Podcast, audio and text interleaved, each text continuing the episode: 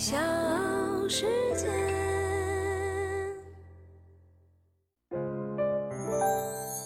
大咖故事，故事舅舅，越说越有。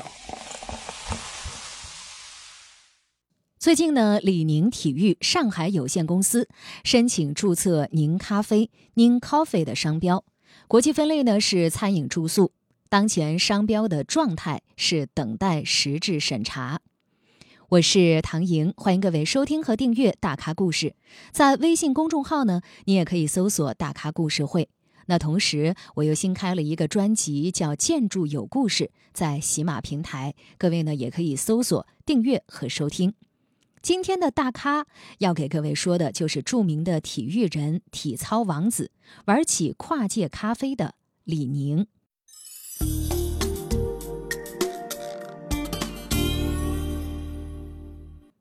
一九六三年三月十号，李宁出生在广西一个普通的教师家庭。他的爸爸李世波是一个音乐老师，李宁呢在音乐方面也很有天赋。不过有一天，刚上一年级的李宁看到了课外体操小组正在进行训练，从来没有接触过体操的李宁就狂言：“不就是拿大顶翻跟头吗？我也会。”于是八岁的李宁就加入了广西体操集训队。并且爱上了体操。一九七三年，十岁的李宁参加了全国少年体操比赛，顺利的拿下了冠军，一鸣惊人。一九八零年，十七岁的李宁因为其傲人的天赋、超强的能力，被选入了国家体操队。在国家队人才济济，有童飞、楼云、李月九等这样一些早就成名的人物。不过，李宁凭借着自己的聪明和天赋。以及更加努力刻苦的训练，也自此开启了他的开挂人生。由于成绩突出，在队中呢数一数二，李宁有幸被选出去参加国际比赛。一九八二年第六届世界杯体操比赛当中，李宁一举拿下了体操赛男子全能、自由体操、单杠、跳马、鞍马和吊环六项冠军，被誉为体操王子。这届的世界杯，李宁就是那颗最亮眼的星。此后的李宁越战越勇，在一九八三年，他当选了全国十佳运动员。在一九八四年第二十三届洛杉矶奥运会当中，虽然男子体操全能李宁遗憾的夺银，但是李宁在个人自由体操项目吊环和鞍马当中一举拿下了三枚金牌。他一个人拿下的奖牌数竟然接近了中国代表团总奖牌数的五分之一，李宁成了那届运动会奖牌数最多的获得者。自此，李宁这两个字响彻大江南北。回国返乡的时候，他的家乡南宁全城轰动。十九岁的李宁站在敞篷车上巡城，迎来的全是热烈的掌声、欢呼声和鲜花、鞭炮声连连。王者的荣耀照在这个十九岁男孩的身上，然而造化弄人，命运多舛。由于高强度的体操训练，李宁意外的骨折了，受了很严重的伤，甚至呢不得已带伤上阵，也因此葬送了李宁的职业生涯。一九八八年，在韩国汉城的奥运会上，带伤上阵的体操王子李宁，先后在吊环比赛中挂住了脚。在跳马比赛中不幸的摔倒，大失误连连，让人大为失望。这一次他输得很惨，什么牌子都没有拿到。国人似乎习惯了李宁的光辉战绩，以至于忘了他的伤病。铺天盖地的谩骂声向他袭来，甚至还有过激的体育迷给李宁寄来了绳索和刀片。从汉城回到北京。李宁等到所有人都下了飞机之后，他才灰溜溜的仓皇离开。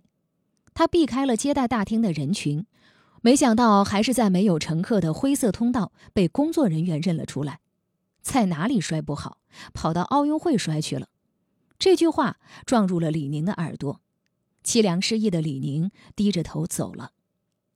在李宁最失意的这段时间，陪伴他的除了家人以及教练之外，还有他的女朋友陈永岩，其实两人是从小的青梅竹马。陈永岩也是一名体操运动员，也同样来自广西队。陈永岩比李宁大一岁，并且早进体操队半年，是李宁的师姐。一九八二年新德里奥运，李宁和陈永岩分别获得全能体操冠军，一时之间舆论沸腾，体操双燕的名声在国内不胫而走。一九八四年洛杉矶奥运会之后，陈永岩宣布退役，进入天津体育学院学习。大咖故事，故事舅舅，越说越有。欢迎各位继续收听和订阅《大咖故事》，我是唐莹。今天的大咖是一代体操王子、商界精英李宁。一九八九年，李宁败走汉城，带着谩骂声正式退役。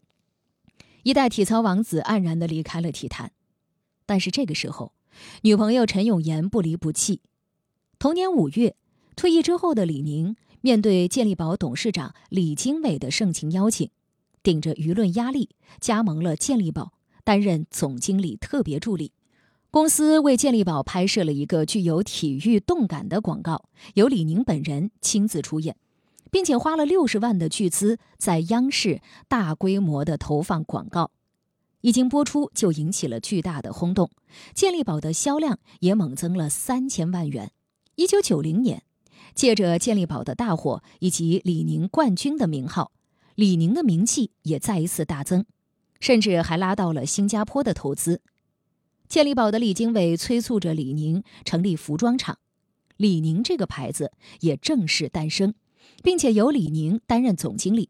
我那时候特别崇拜李经纬，那个时候中国这么多产品都叫人瞧不起，哎，李经纬做出了产品，健力宝，哎。去健力宝去让人觉得很骄傲。那个时候当然是做运动员，中国队去比赛的时候，我就没有穿过国产的品牌，基本上是外国品牌就把我们给包了。所以那时候也特别想做一个中国的品牌，就是因为这样就做了李宁牌。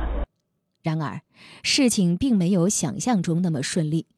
李宁公司的第一次订货大会虽然有很多人来参加，但都是出于门面上的原因，并没有人下订单。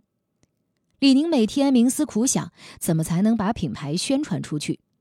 就在这个时候，健力宝的李经纬给李宁的公司投资了一千六百万，公司有了眉目。加上李宁的刻苦，功夫不负有心人，李宁的转机很快就来了。一九九零年的八月，李宁拿到了亚运会火炬传递权。那天，李宁穿着自己品牌的雪白的李宁运动服。接过了藏族姑娘央宗手中熊熊燃烧的圣火，这个圣火呢，也点燃了李宁的名气之火，给李宁增加了很大的宣传，使得李宁大火。亚运会结束之后，李宁公司的订单一下子高达一千五百万，并且呈现不断增长的趋势。其实，这个运动员来讲，呃，那不可能一辈子都做运动员。所以他必须要重新开始做一个职业，无论是做经商也好，还是做做教练也好，或者做其他的职业也好。至于说我我作为一个经商，那也可能是正好我自己的人生和这个中国的这个社会发展正好赶上了这这个时候。呃，而我自己的这个转换也是一步一步学习，一步一步去摸索来做的。一九九三年，李宁和陈永岩结婚了，终于结束了多年的爱情长跑，步入婚姻的殿堂。婚后，两人先后生了一个儿子和一个女儿，儿子叫李小宁。陈永岩在四十三岁高龄的时候又生了一个女儿。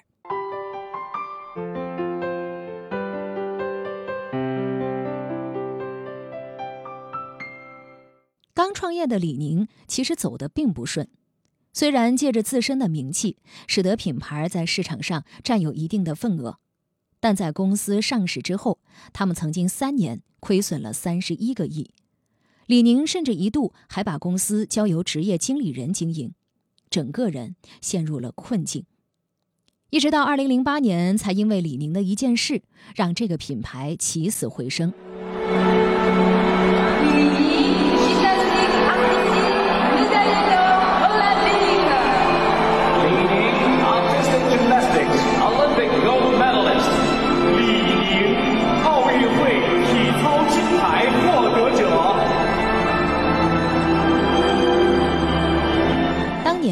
决定重回公司，重新掌舵，因为北京奥运来了，他认为是一个好契机。他想要把品牌推向奥运，于是乎他带领着公司竞标奥运的品牌赞助资格。不过很可惜，李宁呢没有中标。但很快，另有一个有关奥运的机会找到了李宁。当时北京奥运会开幕仪式正在彩排，最后一棒的火炬传递手内部已经决定，准备让中国第一面奥运奖牌得主徐海峰点燃。点燃火炬的表演环节是要吊着钢索升空，在体育场上方漫步。但是无奈，徐海峰在尝试过一次之后，因为体重太重。没办法符合长时间在高空演出的要求，所以他选择退出。这个时候，拥有体操矫健身手，并且荣获过无数荣耀的李宁被导演组找上。那天晚上，他就是维亚给他吊好了以后，他就升到高空上去了哈。升的那个过程啊，哇，我们就眼睛一亮，体操王子又来了，因为。这个生理的平衡和这两根绳子之间关系，我身上拿的火炬的重量前后平衡。最初的时候，我们先解决身体，说身体怎么平衡；第二要解决怎么拿这个火炬，所以包括到假肢厂去做一些辅助的这个这个设备，来让火炬固定在手上。我记得我第一次上去，什么动作没做，就抓着两根绳子。这么走一圈下来，全身都湿光了，给吓。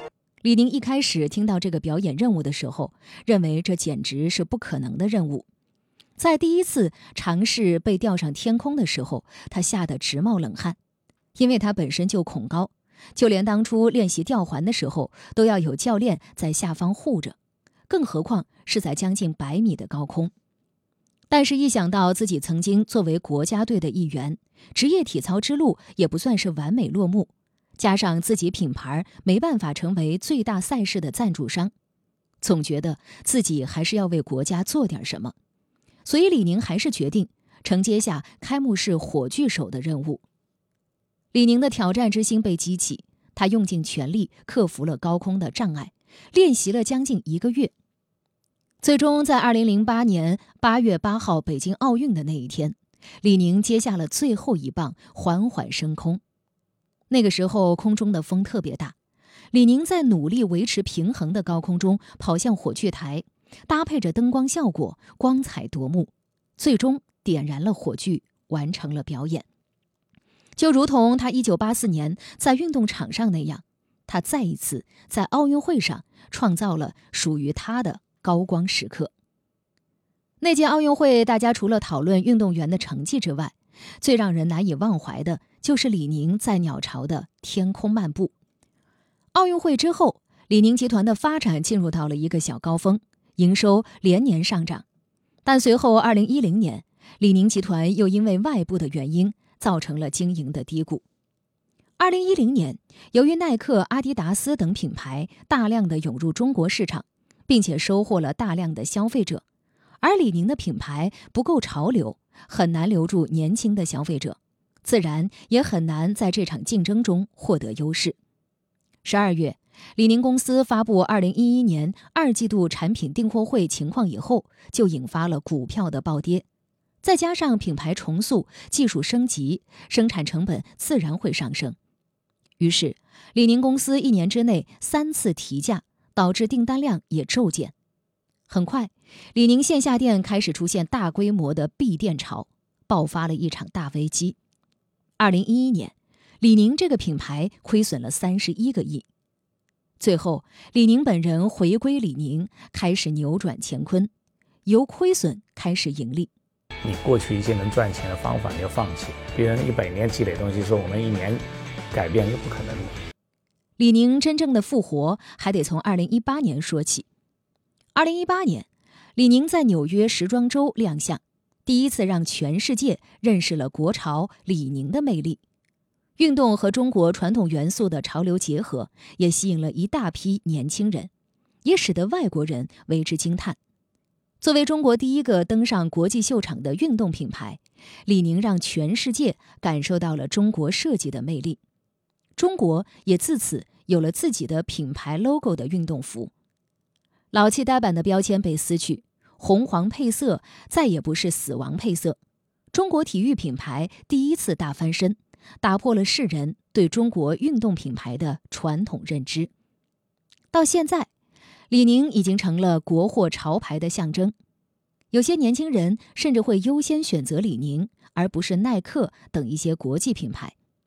现如今，李宁也已经拥有了百亿身家，夫妻恩爱，儿女双全，是妥妥的人生赢家。李宁把自己一生最好的年华都贡献给了国家，即便退休之后，仍然能够创造属于他的一番天地，继续用李宁为国货争光。李宁的名字。也将成为一代人的记忆。觉得这是一个很自然的这个一件事，唯一没变的就是创造一个来自中国的品牌，这个梦想一直没有变。大咖故事，故事舅舅，越说越有。